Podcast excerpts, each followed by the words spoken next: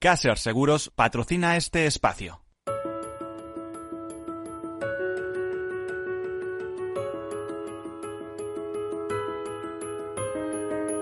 Tercer sector, un espacio para la economía social. Un programa dirigido por Miguel Benito.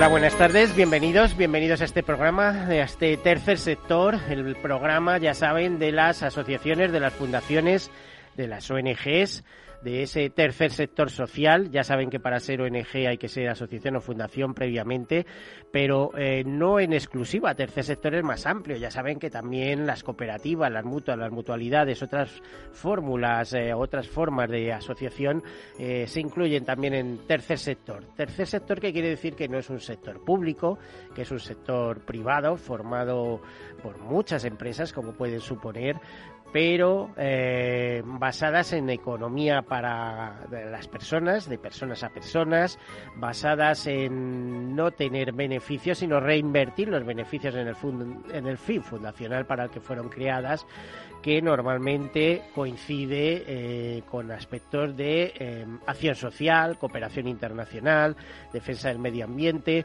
y educación, investigación, tantos, tantos pequeños y grandes temas de interés general que configuran un tercer sector, un tercer sector, por cierto, potente en nuestro país, si lo miramos desde la perspectiva económica, hablamos del 10% del PIB, un tercer sector, eh, por ejemplo, que eh, eh, si lo contemplamos desde la perspectiva de la Confederación Española de Empresas de Economía Social, de la CEPES, pues estamos hablando de más de 40.000 empresas, unos 2 millones de trabajadores. Tengan en cuenta que hay fundaciones muy potentes, por ejemplo, Funda, eh, Mafre, eh, su cabecera es una fundación, o tenemos una fundación La Caixa, por ejemplo, que está considerada una de las primeras eh, fundaciones en cuanto a potencial de Europa y una de las primeras del mundo, por supuesto. otras fundaciones que son cabecera de grandes grupos empresariales, pues Fundación 11, que les voy a contar, etcétera, etcétera.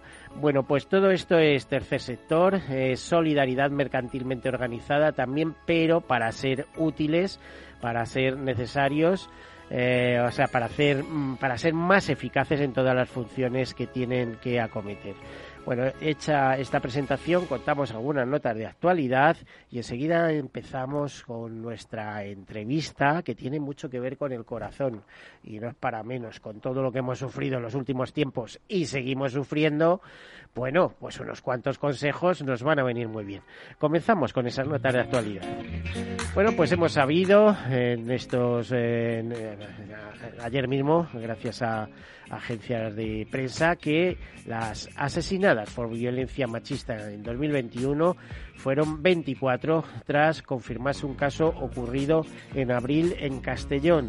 También hemos conocido que el Comité Español de Representantes de Personas con Discapacidad, CERMI, ha planteado al Congreso y al Senado una reforma legislativa para que los ingresos que se recauden en infracciones contra los derechos de las personas con discapacidad se destinen a programas para lograr la accesibilidad universal de en este colectivo. Bueno, más notas. Eh, por ejemplo, no dejar atrás a nadie, la Red Europea de Lucha contra la Pobreza y Exclusión Social, EAPN en sus siglas, ha pastado por salir de la crisis provocada por la pandemia de COVID-19 sin dejar atrás a las personas en situación de eh, pobreza y escuchando la voz de los jóvenes.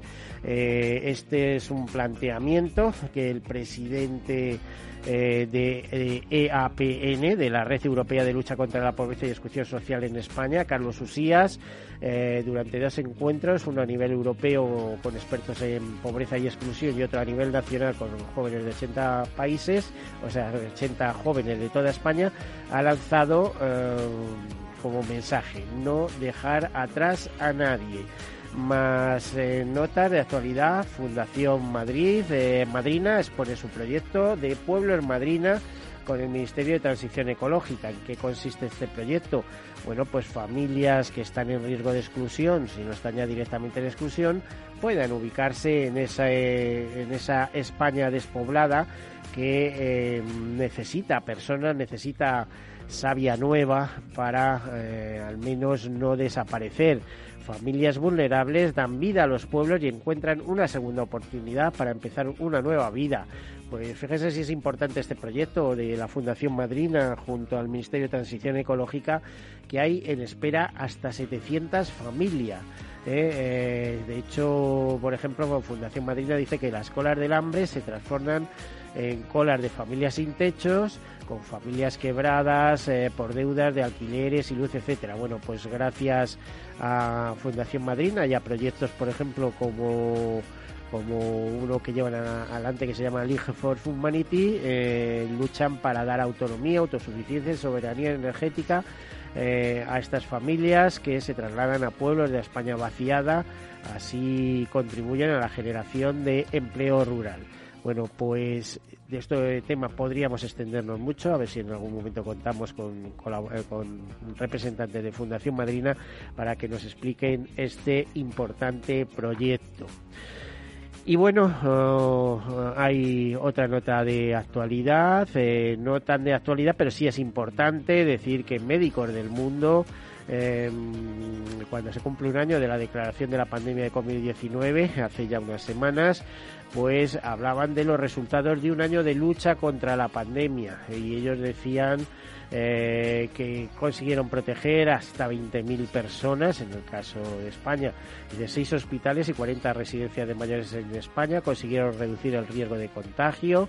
Eh, médicos del mundo eh, dicen que lograron que cuatro comunidades autónomas aprobaran más de una decena de medidas para, para proteger a las personas en riesgo, que atendieron a estas 20.000 personas vulnerables solo en nuestro país, a las que llegaron 120.000, 125.000 kilos de alimentos y 72.000 mascarillas, que más de 200 centros de salud de 17 países pusieron en marcha planes de emergencia contra el virus con el apoyo de nuestros equipos y que detectaron y protegieron a víctimas de violencia de género tanto en España como en otros países, desde Guatemala o Mozambique. Bueno, esos serían eh, algunas notas, algunos enunciados de la actualidad de este tercer sector.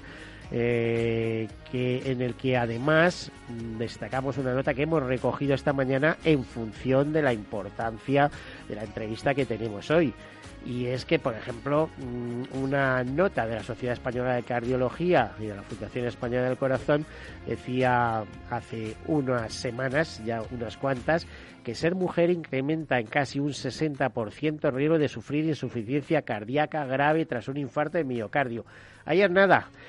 Pues vamos a ver si eso es verdad. Se lo preguntamos al doctor José Luis de Palma, eh, vicepresidente de la Sociedad Española de Cardiología, vicepresidente también de la Fundación Española del Corazón y cardiólogo de prestigioso que ejerce actualmente en una clínica que se llama Blue Hill Care eh, y que está aquí con nosotros. Bienvenido, doctor. Buenas tardes. Muchas gracias, Miguel, por la invitación y encantado de estar aquí con vosotros. Bueno, sabía que no se iba a resistir a esta invitación porque usted es un divulgador nato. Y eso nos encanta eh, muchísimo porque, vamos a ver, eh, pensaba yo a la hora de, de dirigirme a usted, de llamarle eh, por teléfono y decía, si es que con todo lo que están sufriendo los corazones ahora mismo, pero si es que estamos descorazonados. O sea, es que dice que ser mujer incrementa casi un 60% el riesgo de sufrir insuficiencia cardíaca grave tras un infarto de miocardio. Pero es que hemos llegado todos al punto del infarto. ¿Qué está pasando en la población, doctor? Bueno, están pasando cosas que no son nada agradables. Ya veremos dentro de un año, por ejemplo, las estadísticas respecto del amor y mortalidad cardiovascular que tenemos en España, que dentro del contexto europeo no estamos mal. Eh, tenemos una mortalidad en torno al 28,5, 29% y, y descendiendo por lo menos hasta antes de la pandemia.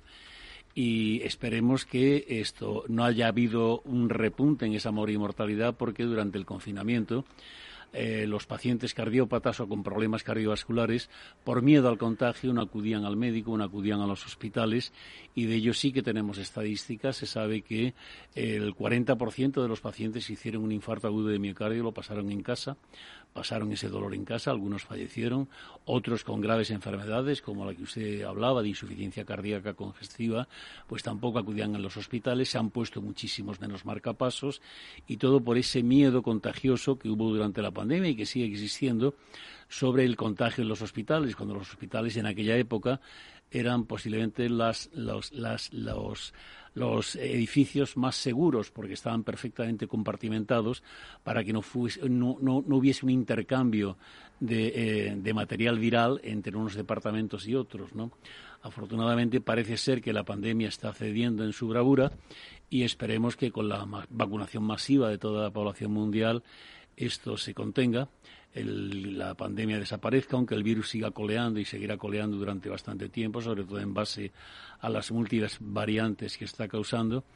Pero bueno, estamos todos en la lucha y por lo que a mí respecta me, me, enorgullece poder decir ante estos micrófonos que ejerzo como médico voluntario en la vacunación que tiene el ilustre Colegio de Médicos de Madrid, vacunando a, la población madrileña eh, sanitaria eh, de ejercicio libre y a partir de mañana mismo, miércoles, eh, nos iniciamos como centro de vacunación masiva a toda la población madrileña.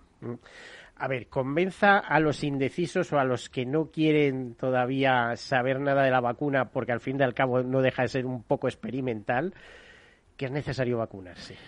Es absolutamente necesario vacunarse y a las estadísticas me remito aquellos pacientes, en España tenemos el dato concreto de las residencias de ancianos, donde la pandemia en sus inicios hizo verdaderos estragos y hoy en día los, residentes de estas residencias de gente mayor pues pueden ya incorporarse a una vida más normal, estar en contacto con sus familiares, ya no se contagian, si hay algún contagio la enfermedad tiene un curso leve y esto es prueba de que la vacuna está ejerciendo su función.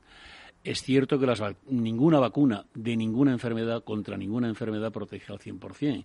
Entendamos que, por ejemplo, la vacunación contra la gripe estacional de todos los años tiene una cobertura que no va más allá del 60 o el 65%. Cuando hablamos de vacunas anti-COVID-19, como es la de Pfizer BioNTech o la de AstraZeneca o la de Janssen u otras parecidas, pues las protecciones eh, van del, del 80 al 95%, lo cual es muchísimo.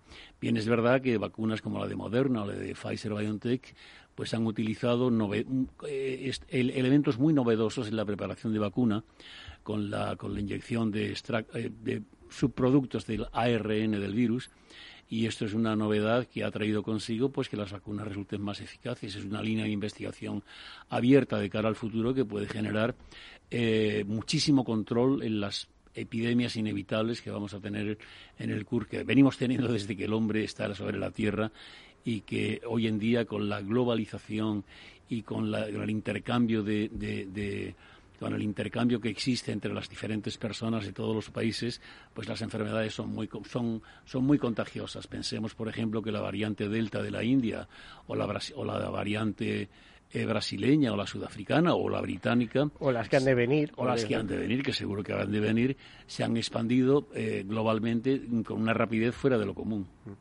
Doctor, y a largo o a medio plazo, cuatro, cinco años, ¿tendrá consecuencias el que la gente se haya vacunado entre las diferentes opciones, porque hay cuatro o cinco vacunas circulando y las que están en proceso de constitución, como la española, que leí ayer que, hasta finales de 2022 no la tendremos, pero que parece ser que va a ser muy eficaz.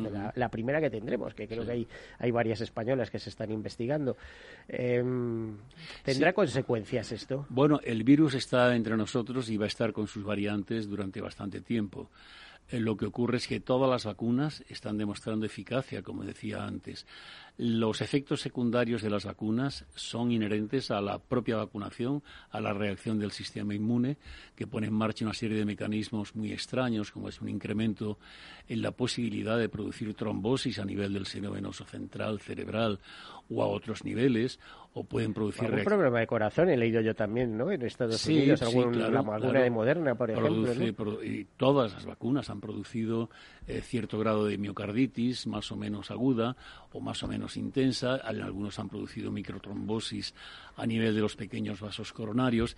Pero esto es nada, y quiero resaltar este nada, comparado con la morbimortalidad que tiene, la agresividad que tiene este virus, este coronavirus 2, porque este sí que produce trombosis, este sí que produce infartos de miocardio, trastornos respiratorios que conducen a la muerte por neumonías bilaterales intratables.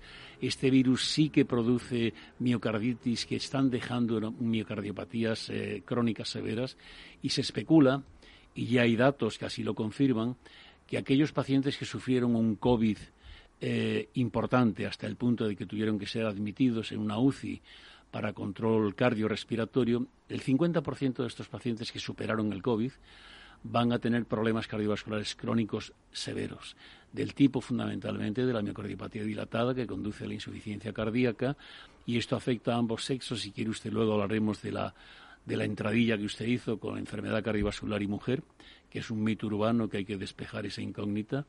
Y desde luego lo que sí está claro es que eh, nos estamos encontrando ahora con unas secuelas del COVID, lo que los americanos llaman el long COVID y los, y los de aquí llamamos el COVID persistente, que es una persistencia de una sintomatología extrañísima y muy variada. Se han descrito hasta 200 síntomas diferentes eh, en los pacientes que tuvieron un COVID de mayor o menor intensidad, que superaron el COVID, que tienen un PCR negativo, pero que siguen perdiendo el olfato y el gusto, que tienen un cansancio generalizado, que tienen dolores osteomusculares, que tienen una fatiga respiratoria siendo las pruebas de función respiratoria normales, que tienen taquicardias, que tienen dolores anginosos. Es esto que se llama el, COVID persistente, sobre el cual estamos trabajando y en la clínica en la que yo trabajo, en Blue Healthcare, hemos creado una unidad de seguimiento de los pacientes con COVID persistente para poner remedio a algo que no se sabe bien cuál es la causa. Posiblemente algunos especulan que partes residuales del virus pueden haber quedado inquistadas en determinados órganos y desde ahí lanzar continuos mensajes al sistema inmunológico para que ponga en marcha un sistema inflamatorio que afecta prácticamente a todo el organismo.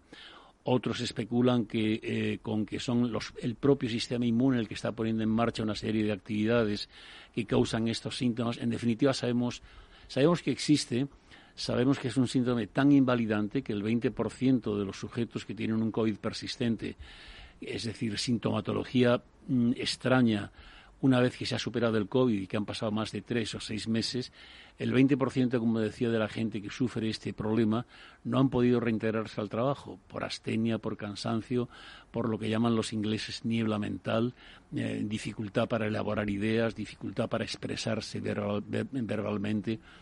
Es decir, que el COVID no solamente ha hecho un daño bestial durante la fase más aguda de la pandemia, sino que las secuelas que estamos viendo ahora lo califican a esta infección viral como una de las enfermedades, uno de los grandes azotes de la humanidad, hay que hablarlo así, uno de los grandes azotes de la humanidad del siglo XXI, de los últimos años, y esperemos que con los recursos eh, terapéuticos que tenemos hoy en día. Vamos conociendo cada vez mejor cómo se comporta la enfermedad, vamos conociendo cada vez mejor que determinados mm, eh, anti, antivirales como el Rendesevir, el Lopinavir y algunos otros, pero sobre todo el tratamiento para evitar la coagulación intravascular con anticoagulantes o con antiagregantes plaquetarios, el empleo de corticoides para, para reducir el alto nivel inflamatorio y el empleo de inmunoglobulinas, pues estamos controlando mm, bastante bien muchos casos severos de COVID, transformándolos en casos moderados o livianos, ¿no?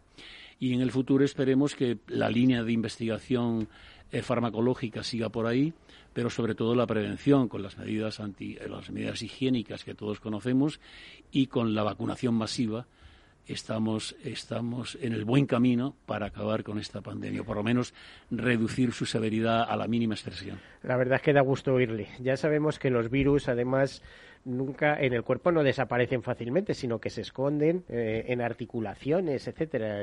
Bueno, usted sabe que tenemos más microorganismos dentro de nosotros que células tiene el cuerpo. Se sospecha que tenemos 50 o se confirma que tenemos como 50 billones de células humanas, células que son imprescindibles para que los órganos funcionen.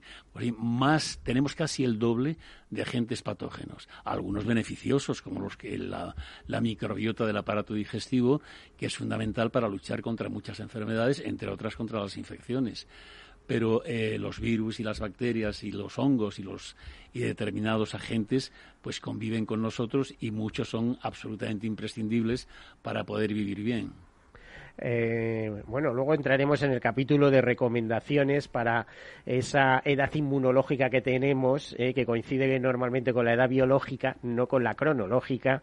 Eh, a ver, incrementar las defensas, que yo creo que mucha gente ya lo ha hecho, pero bueno, eh, lo que pasa es que nos queda apenas eh, uno o dos minutos para ir a, publicidad y, tiene que ser muy rápido. Da gusto oírle, por otra parte, da gusto oírle. No hay problemas o no hay peligro de que aparezcan en el futuro, por culpa de estas vacunas, enfermedades autoinmunes que ya saben que muchas veces reacciona el propio cuerpo y reacciona de una manera muy... Estamos viviendo en un entorno mm, absolutamente novedoso en todo.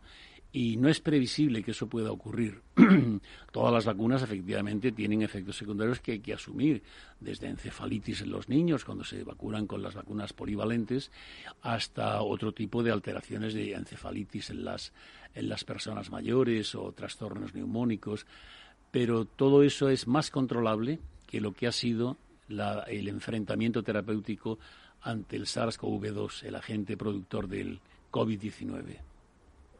Bueno, entonces habrá que prepararse y habrá que seguirse vacunando. Por cierto, ¿alguna vacuna mejor que otra? Porque esto de esta vacuna para esta edad y esta para esto, esto ha sonado un poco a risa. Todas son buenas. Ha habido, pues, que los, desde la OMS hasta el propio Ministerio de Sanidad español hemos ido dando tumbos de un lado para otro. Estas vacunas son para este segmento de edad, no en mujeres, sí en mujeres.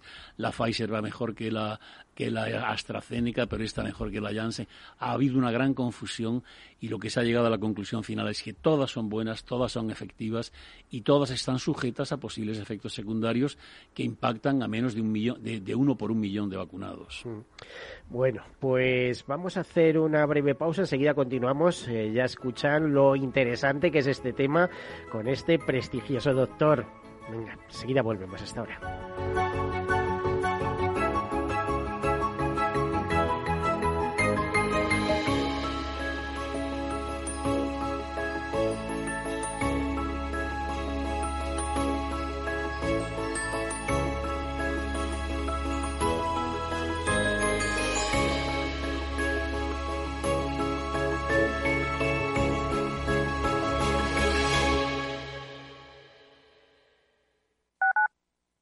Capital Radio Madrid 105.7 Disfruta de la mejor cocina gallega en Montes de Galicia. Todo un clásico moderno en el barrio de Salamanca. Disfruta de la variada dieta atlántica, de las mejores carnes y pescados tratados con respeto y transparencia y regados con una de las mejores bodegas de la zona. En grupo, en familia o en pareja, Montes de Galicia te ofrece el espacio perfecto en cada ocasión. Mesa y Descanso es el programa donde Mar Romero te acerca cada fin de semana los mejores productos, te invita a disfrutar de los buenos vinos de cada denominación de origen y a conocer restaurantes y lugares de ocio con un encanto especial. Mesa y Descanso, los domingos a las 13 horas, aquí en Capital Radio. Esto te estás perdiendo si no escuchas a Rocío Arbiza en Mercado Abierto.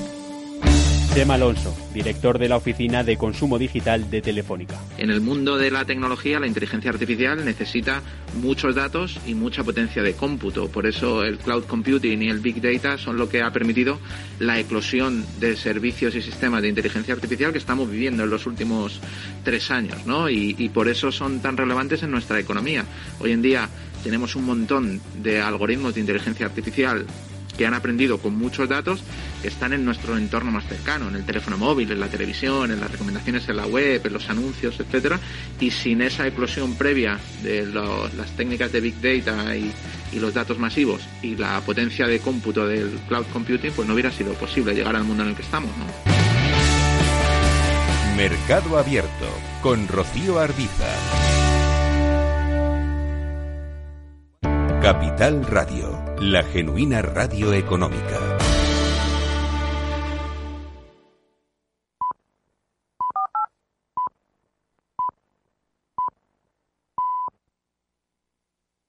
Tercer sector, un espacio para la economía social. Un programa dirigido por Miguel Benito.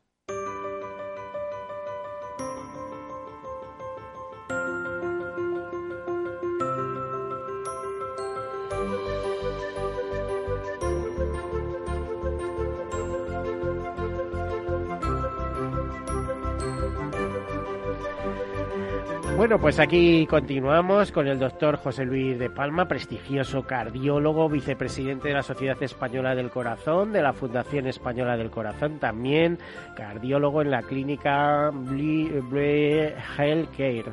Eh, José Luis, pues muy interesante todo lo que nos has estado contando, que lo hemos relacionado con la COVID, pero es por lo que hay. También imagino que los temas emocionales, y hemos entrado en muchos capítulos emocionales en estas fases de COVID, aparte de bombardeo informativo continuo, eh, pues también inciden en que la gente esté un poco sobresaltada, ¿no? Eh, Bueno, habrán aumentado las taquicardias, ¿no? Es natural. Esto, el- el- la, la pandemia se nos vino encima sin avisar. Aunque podían haber avisado un poco antes. Pero en fin. Bueno, hay quien la vio tema. venir, no nos Sí, engañemos. pero ¿eh? no- Eh, avisaban, nadie- pero sí. como que no había una política pública. Decían, bueno, esto es una cosilla que va por ahí Bueno, y tal. pero no se sospechaba que fuera lo que luego ha sido. Eh, yo creo que ahí las autoridades chinas, pues, ocultaron información. Hay que hablar muy francamente sobre el tema. Ocultaron información y esa información de haberla tenido antes hubiésemos eh, nos hubiésemos preparado para una lucha más eficaz contra esta pandemia. Pero en fin, dicho esto y hablando y respondiendo a lo que me preguntabas en relación a- al, impacto psicológico que ha tenido la pandemia, pues ha sido muchísimo. Es decir, que el que de pronto te confinen en tu casa, que no puedas salir durante meses, que no puedas relacionarte con los tuyos, que estés continuamente bombardeado por los medios de comunicación en relación al impacto brutal que está teniendo la pandemia, la cantidad de muertos que había en España Sí, día a día, casi se mil. cuenta diaria, claro. Sí, sí. Entonces se hicieron estudios psicológicos, muchísimos. Hubo un incremento en la tasa de suicidios de gente que no soportó aquello. Mucho personal sanitario que no pudo, no pudo sobrellevar el impacto de ver morir a tanta gente y en circunstancias tan trágicas como las de aquella época. Y se hizo un estudio, lo llevó a cabo la Universidad Oberta de Barcelona con la, con, en distintos eh, con distintos hospitales y a través de encuestas de encuestas telefónicas y entonces se llegó a la conclusión de que eh, esto más del 50% de los españoles británicos e italianos, pero los más perjudicados fueron los españoles, sufrieron trastornos depresivos importantes, crisis de ansiedad, eh, incremento de las tasas de suicidio. Es decir, que el impacto psicológico de la pandemia mm, fue tremendo y sigue siendo tremendo todavía, porque hay mucha gente que desde un punto de vista psicológico no ha superado, por un lado, el miedo a sufrir la enfermedad y por otro lado, las consecuencias derivadas de un confinamiento que por primera vez en la vida nos recluía a los españoles en casa sin poder salir, sin poder hacer nada, sin poder relacionarnos entre nosotros. Y en fin, muchos nos salvamos gracias al teletrabajo, pero, pero otros sufrieron unas consecuencias realmente terribles. Pues esto en el pueblo del sol, ¿verdad? Con lo que nos gusta ver el sol. Claro. En el momento que nos abre la puerta salimos Sí. todos corriendo. ¿no? Lo estamos viendo ahora con las con las terrazas abarrotadas y con los y con otras Pero usted piensa que los españoles no somos eh, somos irresponsables en este sentido. Yo, yo creo que hay mucha responsabilidad. Yo ¿no? lo llamaría irresponsable. Hay que, eh, todos hemos sido jóvenes en un momento de nuestra vida, unos más y otros menos, y entonces la, el, el, el hecho de haber estado reprimidos, entiéndaseme este término de represión entre comillas, durante tantos meses, pues ha llevado a que una vez que se han liberado un poco las normas, pues la gente ha explosionado. Y entonces ahora lo estamos viendo pues en estos viajes que se están haciendo a, determinadas islas españolas o las o las eh, multitudinarias mm, eh, eh, fiestas de botellones, como se suele decir, de jóvenes, pues el contagio está creciendo tremendamente. Bien, es verdad que el virus no es que haya perdido fuerza, es que está incidiendo ahora sobre una población juvenil con un sistema inmune mejor preparado y por tanto pueden luchar mejor contra la enfermedad. Pero dicho lo anterior, no cabe duda de que muchos tienen que ser hospitalizados en base a la severidad de la enfermedad y algunos incluso ser admitidos a la UBI por insuficiencia cardiorrespiratoria severa. Vamos a ver si los españoles, gracias a nuestro estilo de vida, en teoría, y me remito a la vez eh, a la vez anterior que estuvo aquí con nosotros. No teníamos muy mala salud eh, del corazón, o sea, teníamos un corazón eh, con razonable buena salud. Ya sabe, no comemos demasiada carne roja ni mantequilla, usamos aceite de oliva, tomamos el sol que nos viene vitamina D, etcétera, etcétera eh, ¿por qué hemos tenido un impacto tan fuerte, tan duro con, con, este agente extraño? Es decir, ¿no nos ha servido el, ser como éramos? Bueno, sí, yo creo que nos sirvió. A propósito de la vitamina D, tengo que decir que aunque vivamos en un país con una enorme, mucha cantidad de horas de sol, es un país que si, se hace un estudio en la población adulta, los niveles de vitamina D son lamentables, hasta el punto de que los médicos recomendamos suplementos dietéticos con Pero eso tienen también ustedes la culpa, ¿eh? Bueno, Porque están recomendando a la gente que se ponga a la sombra. Pues si se pone a la sombra, no bueno, toman el sol. sí, que se pongan a la sombra o que se pongan protectores solares para evitar los tumores de piel, fundamentalmente el melanoma, que es muy mortífero. Pero tomar 20 minutos al día, en horas no centrales del día, evitando desde las 12 a las 4 de la tarde, tomando el sol en la mayor superficie posible del cuerpo durante 20 o 25 minutos sin protección solar, se sintetiza la suficiente vitamina D como para tenerla en niveles óptimos. Otra cosa es que nos expongamos al sol de manera en las playas de una manera absolutamente tremenda, eh, sin protección solar para ponernos muy morenos y eso trae consecuencias. Se sintetiza vitamina D, pero también se pueden alterar células del estrato dérmico que pueden causar tumores de, muy alta severidad. Bueno, iba a decir, importancia de vitamina D. Mm, vamos, para todo el sistema neurológico, eso está clarísimo y seguro que también interacción con el corazón. La vitamina D es fundamental para muchísimas cosas, entre otras, eh, previene las infecciones, lucha contra las infecciones, potencia el sistema inmunológico para que él luche contra las infecciones y tiene cantidad de propiedades que sería muy prolijo enumerarlas en este momento, nos llevaría todo el programa pero lo que sí está claro es que las vitaminas todas son importantes, pero yo me centraría como vitaminas absolutamente imprescindibles en la D, en la E, en la C, la vitamina C, que es tan, tan importante. Se dice que Linus Pauling, el premio Nobel, para... y en la A para la vista, evidentemente. Lo que pasa es que la A es tóxica si se toma en cantidades abusivas eh, puede producir hepatotoxicidad y por tanto hay que tomarla con moderación. Se cuenta de Linus Pauling, el que fue dos veces premio Nobel de Química y de Fisiología, que él murió a los 94 años en un estado de salud envidiable y él decía que su salud se la debía a los 20 gramos diarios que tomaba de vitamina C, cuando las recomendaciones oficiales es de un gramo. Él tomaba 20 veces más, nunca le pasó nada y yo, 94 años, perfectamente bien. Eso refuerza el sistema. Bueno, mi padre no hacía cosas raras y vivió con autonomía absoluta y en su casa hasta los 98 años. Eran otros tiempos, ¿eh?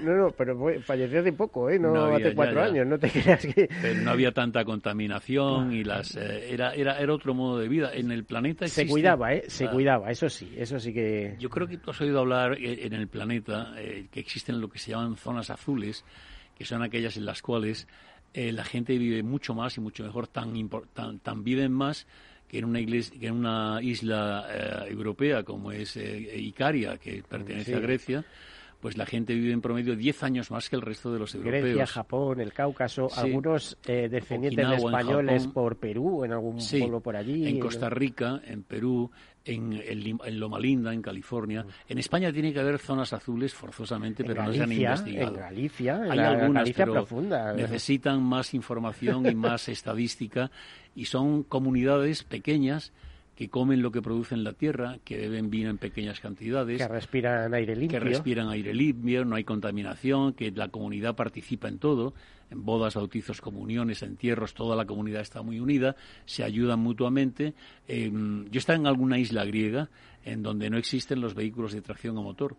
Son, se, se mueven en burro, en bicicleta, en carros y la longevidad es muy alta. Ves señoras que tienen 90 bueno, ellas dicen que no saben la edad que tienen porque perdieron perdieron la noción del tiempo, ¿no? Iba a decir, como en Cádiz, ¿eh? que Cádiz a veces te habla con él, oiga, que tengo 98 años, y por Dios, si está hecho un sol, si puede pasar por 70. A ver, te iba a decir, ¿por qué recomiendan tanto entonces los médicos eh, suplementos de vitamina D en pastillitas cuando lo que tendríamos que volver también es una sugerencia a ver qué opina. ¿Es a la cucharada de aceite de hígado de bacalao o a la bolita de aceite de hígado de bacalao? Pero digo la cucharada que era lo que nos daban nuestras madres o las abuelas. mi madre cuando yo era pequeño y lo odiaba porque sabía a perros aquello. Un olor espantoso. Pero quiero decir, eso eso está ahí y no, no acudimos a ello, ¿no? Y es muy la vitamina D es muy difícil de sintetizar, es muy difícil de asimilar.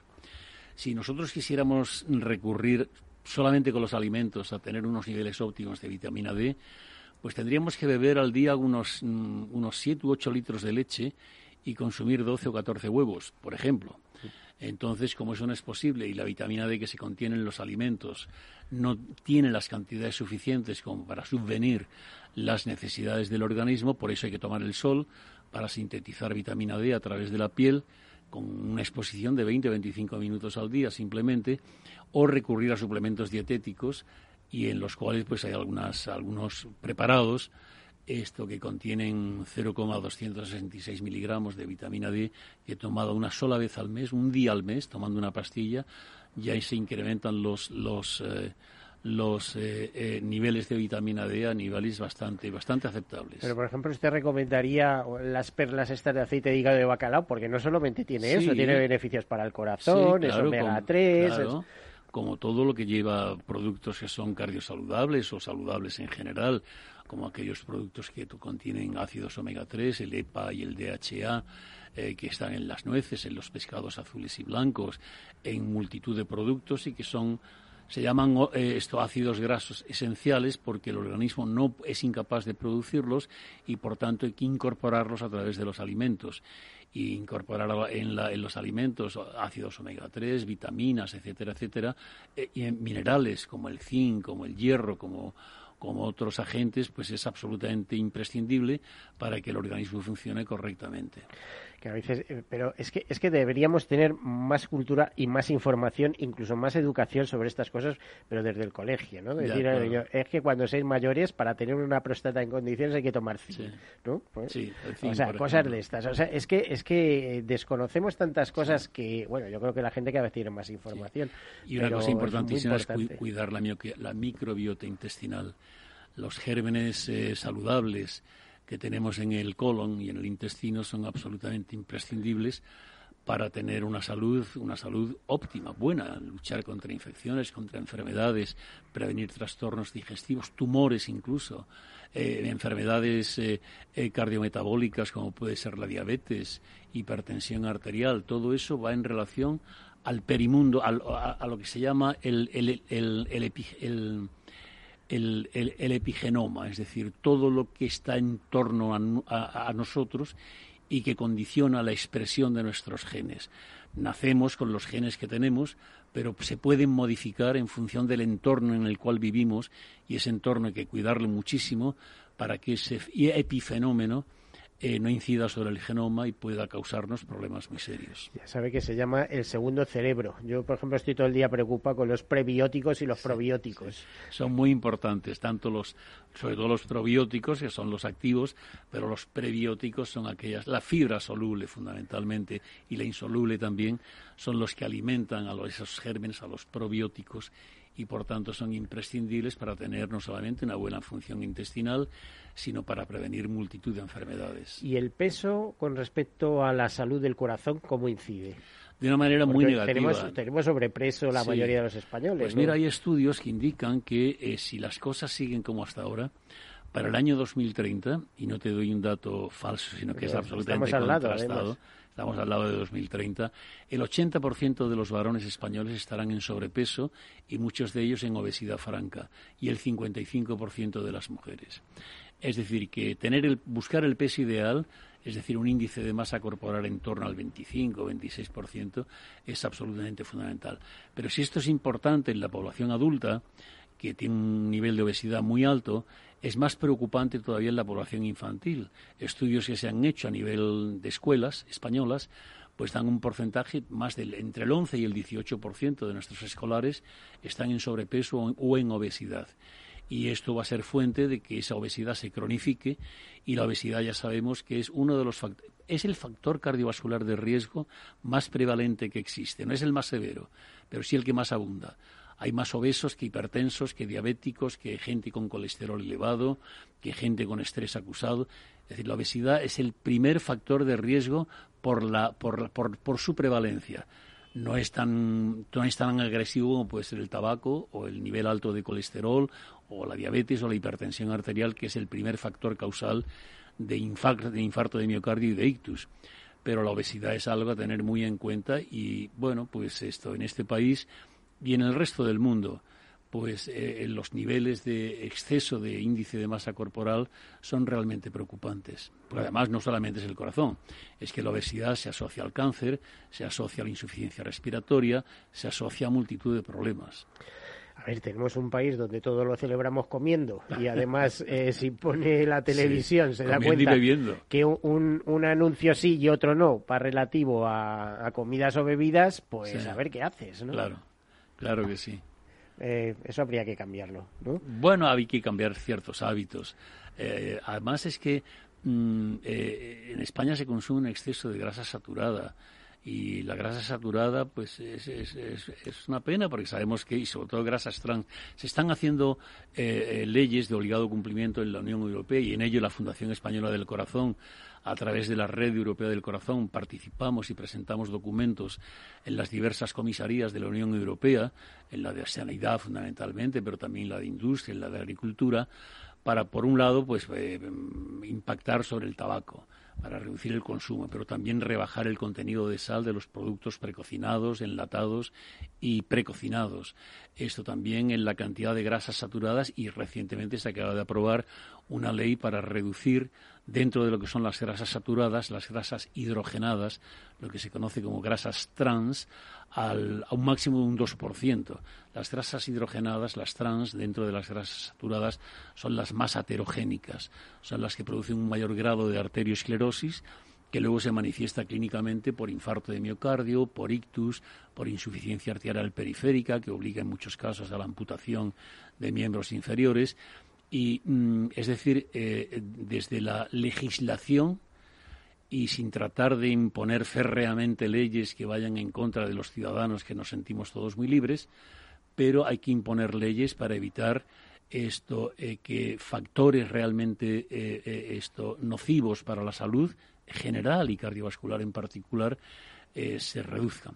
Yo entiendo que reducir el consumo de sal a cero es imposible. Nuestro paladar no está acostumbrado.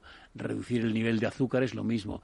Pero si año tras año las industrias productoras de alimentos van reduciendo pequeñas cantidades de sal poco a poco, llegaremos a la conclusión en que reduciremos a 3 o 5 gramos por día el contenido de, de sal de los alimentos y ello redunda en beneficio cardiovascular, renal, etcétera, etcétera.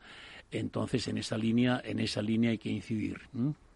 A ver, si tú, yo le pidiera una serie de consejos para nuestros oyentes para tener una buena salud cardiovascular, ¿por dónde empezaríamos? Pues empezaríamos por lo que se conoce como factores de riesgo cardiovascular, tenerlos bajo control.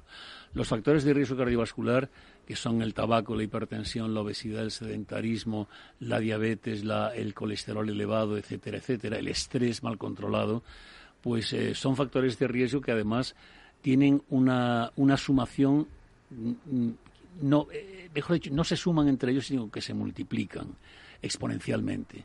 Es decir, si yo fumo, tengo un 3% más de posibilidades de tener un infarto frente a un no fumador. Pero si además de fumar el colesterol está elevado, ese riesgo sube a 9. Pero si además de fumar y tener el colesterol elevado, mi tensión está descontrolada, ese riesgo de sufrir un infarto o un ictus se me va a 27.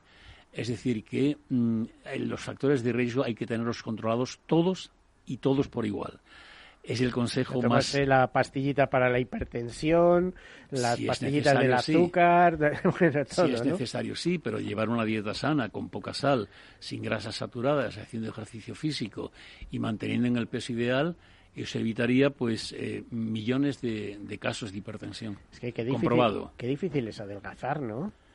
Con voluntad es muy fácil.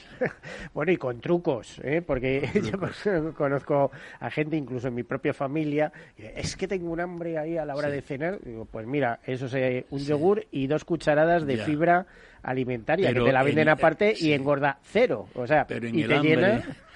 en el hambre, como en tantas, en tantas otras cosas, el control es un control eh, mental. Eh, hay una parte del cerebro que se la llamamos la amígdala, que está en el lóbulo, muy cerquita del lóbulo temporal, de los lóbulos temporales, y esa amígdala controla todas, es el control de las emociones, incluida el hambre, incluida la ansiedad, incluida la ira, la, incluida las fobias, incluido todo, ¿no? Entonces, si somos capaces de educar y reconducir las actividades de la amígdala cerebral, eh, el hambre es cuestión de mentalizarse pero no es fácil. Si fuera fácil, no existirían, por ejemplo, los psicólogos, iba a decirle, porque, eh, eh, estamos descabalados hoy en día. El gran negocio es la psicología. Yo creo que hay que volver, para tener una buena salud y un buen peso, hay que volver al plato único, que ha sido el plato que se comía en España de siempre, aunque tuviese... El, plato principal, la entrada y plato principal. Y, y además, eh, decía un amigo mío con toda razón, un colega, que de la mesa hay que levantarse siempre con un poco de hambre. Es decir, seguiría comiendo, pero no, porque ese hambre, el, estómago, una vez que se está replecionando con los alimentos, informa al cerebro de que se está llenando. Y cuando está lleno, ya el cerebro corta y dice, ya no quiero más, ya no tengo más hambre. Pero eso tarda alrededor de 15 minutos. Es decir, si una vez que estamos comiendo nos levantamos de la mesa con cierta sensación de hambre, pasados 15 minutos esa sensación de hambre ha desaparecido. Mm y le iba a decir, ¿qué, qué opina del ayuno intermitente o esto de concentrar la ingesta de alimentos en las ocho primeras horas del día o en las diez primeras horas del día y después cortar Hay algo controvertido, esto que no es aplicable para todos, por ejemplo, un diabético que está sometido a un régimen terapéutico con insulina o con antidiabéticos orales tiene que consumir alimentos para neutralizar esa insulina si no puede hacer una crisis hipoglucémica pero mm, hay muchos partidarios de hacer el ayuno intermitente de 10, de 12, incluso de 16 horas. Yo no lo recomiendo mucho. Yo creo que es mejor hacer un buen desayuno, hacer una, una comida frugal a mediodía, una ensalada bien, bien nutrida, y a media tarde, a eso de las 7 o de la tarde, poco más o menos, hacer una cena algo más copiosa esto, eh, no acostarse inmediatamente después, sino esperar a las 11, a las 12 de la noche. Me, estoy diseñando el, eh, no sé, la forma de vida de un francés, ¿eh? no de un español. Es que, es así. y, la, y la de un inglés también. Sí. Y, yo que pasé algún tiempo en esos países, pues eh, se me hacía rarísimo desayunar lentejas y, alubias, pero bueno, mi hija eh, eh, cenaban un plátano con ketchup. Sí, sí, sí, claro. había cosas, mi hija, mis hijas han estado, muchas de ellas en Estados Unidos, conviviendo con familias mientras estudiaban, pues tenían una indisciplina alimentaria absoluta, por eso hay tanto obeso en Estados Unidos. Ellos comían, como, como llaman los investigadores de experimentación animal, ad libitum. Tengo hambre y como no tengo hambre, no como. Y estaban continuamente haciendo excursiones a la nevera y cogiendo lo primero que pillaban. Que había helado, pues se metían, cogían un bol de helado y empezaban a comer hasta que se cansaban. A la media hora tenían, pues me apetece aquellos espaguetis se quedaron de anoche. Y van y se los zampan. Una de mis hijas, que era una belleza y es una belleza, y era de una esbeltez y sigue siéndolo, cogió 20 kilos en un año, comiendo ad libitum. Bueno, de entrada es que tampoco eh, tienen tanto acceso a vegetales y fruta, comida fresca, y tiran de mucha comida basura. Vivimos en el país... Y comida prefabricada, porque todo lo compran, lo meten en el microondas. Vivimos en el país dietéticamente más, más conveniente del mundo. La dieta mediterránea, que además se ha probado científicamente que reduce hasta en un 30% la enfermedad cardiovascular, está compuesta básicamente de frutas, verduras, cereales, pescados de todo tipo, eh, carnes de aves, de pollo, de pavo y, nuestro riquísimo aceite de oliva, que es la mejor grasa vegetal que existe. El aceite puro de oliva virgen extra. Y jamón serrano ibérico, no se olvide.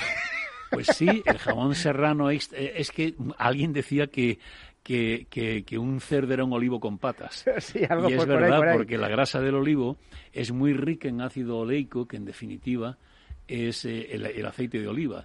Y por tanto, hubo una experiencia hace muchos años, no sé si nos queda tiempo para contar una brevísima anécdota, de, en un convento de Extremadura, donde se produce el gran cerdo ibérico maravilloso, en un convento pues eh, las monjas llevan una disciplina de vida muy rígida y muy y muy y muy monótona y con la comida hacen lo mismo. Y entonces a un grupo de monjas durante un tiempo se les dio 100 gramos diarios de jamón de jamón de bellota, jamón del bueno.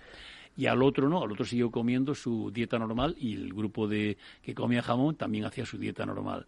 Se hizo un control de colesterol y del buen colesterol antes de iniciar esta experiencia y tres meses después. Entonces las monjas que habían tomado ese jamón de bellota durante tres meses, 100 gramos diarios, que es una cantidad considerable, el colesterol total les bajó un poquito, pero sobre todo el buen colesterol, el HDL, el, colesterol ligado a proteínas de alta densidad, se, aumentó de manera muy significativa. Con lo cual, la experiencia lleva a la conclusión de que el jamón, siendo bueno, como el vino siendo bueno, pues en pequeñas dosis es muy beneficioso para la salud. Pues el jamón, lo que pasa es que es un poquito caro, pero es más vale comerse poquito y bueno que no mucho y malo, ¿no? Ese sería el mensaje. Y con el vino, con el vino estamos Se habla que de salud cardiovascular a partir de los 50 para hombres, que no... Bueno, esto, eh, los, los médicos no nos oponemos al consumo de alcohol siempre y cuando no haya una contraindicación formal, una enfermedad neurodegenerativa, un trastorno hepático, pero tomar eh, alcohol en pequeñas cantidades, me estoy refiriendo a un par de vasitos en el hombre y a uno en la mujer, y esto que estoy diciendo no es machismo. De vino, de, vino. de vino. de vino tinto fundamentalmente, porque tiene vitaminas. No tiene de gin que somos los campeones de los gin Tiene este antioxidantes, tiene riboflavonas, tiene antocianos, tiene, tiene cantidad de sustancias que son muy beneficiosas como antioxidantes para la salud. Entonces, en la mujer un vasito de vino y en el hombre dos, y no es por, por machismo, sino porque la mujer tiene, le falta una enzima que metaboliza rápidamente el alcohol frente, frente al hombre y por esa razón eh, las mujeres suelen marearse con el alcohol mucho antes que el hombre a, igualdad de cantidades. Pues ya ven que tenemos un cardiólogo, el doctor José Luis Palma, que es una gloria. Nos invita a comer jamón serrano ibérico, eh, no nos prohíbe el vino, el buen vino, eh, hasta dos copitas en los hombres, una en las mujeres, para cuidar la salud cardiovascular. Estamos hablando, aparte de un montón de consejos y de haber dado un repaso profundo a todo lo relacionado con el COVID. Nos quedan segundos. ¿Algún, ¿Alguna recomendación especial de muy poquitos segundos? Sí, yo mi recomendación es que aquellos que están un poco reticentes a la vacunación frente al COVID, que se vacunen. Porque vacunarse es una garantía de vida. Ahí queda ese mensaje. Eh, José Luis, el doctor José Luis de Palma, eh, vicepresidente de la Sociedad Española de Cardiología y de la Fundación Española del Corazón, el doctor de Bulle Hill Care de la clínica. Muchísimas gracias por acompañarnos. Gracias a vosotros. A todos ustedes, despedirnos hasta la próxima semana y sean felices. Hasta luego.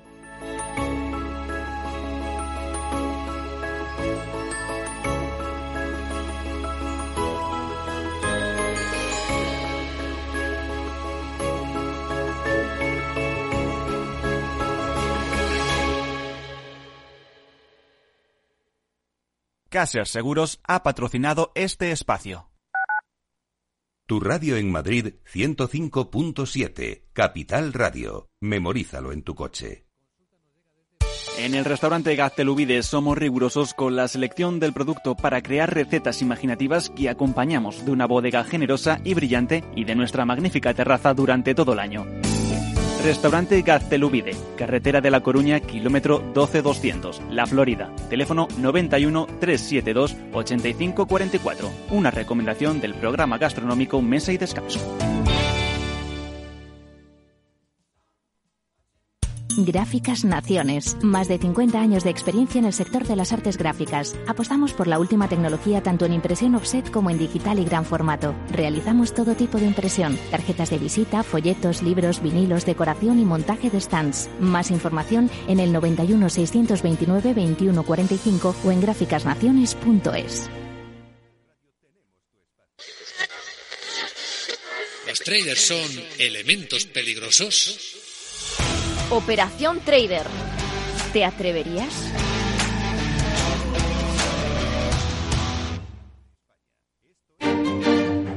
Los viernes en Capital Radio, la salud protagonista.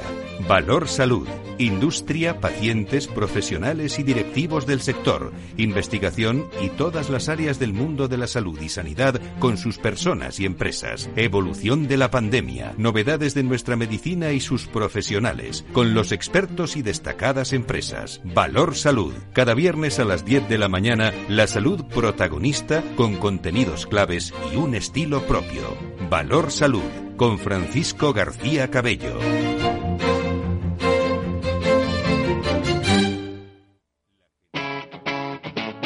Capital Radio.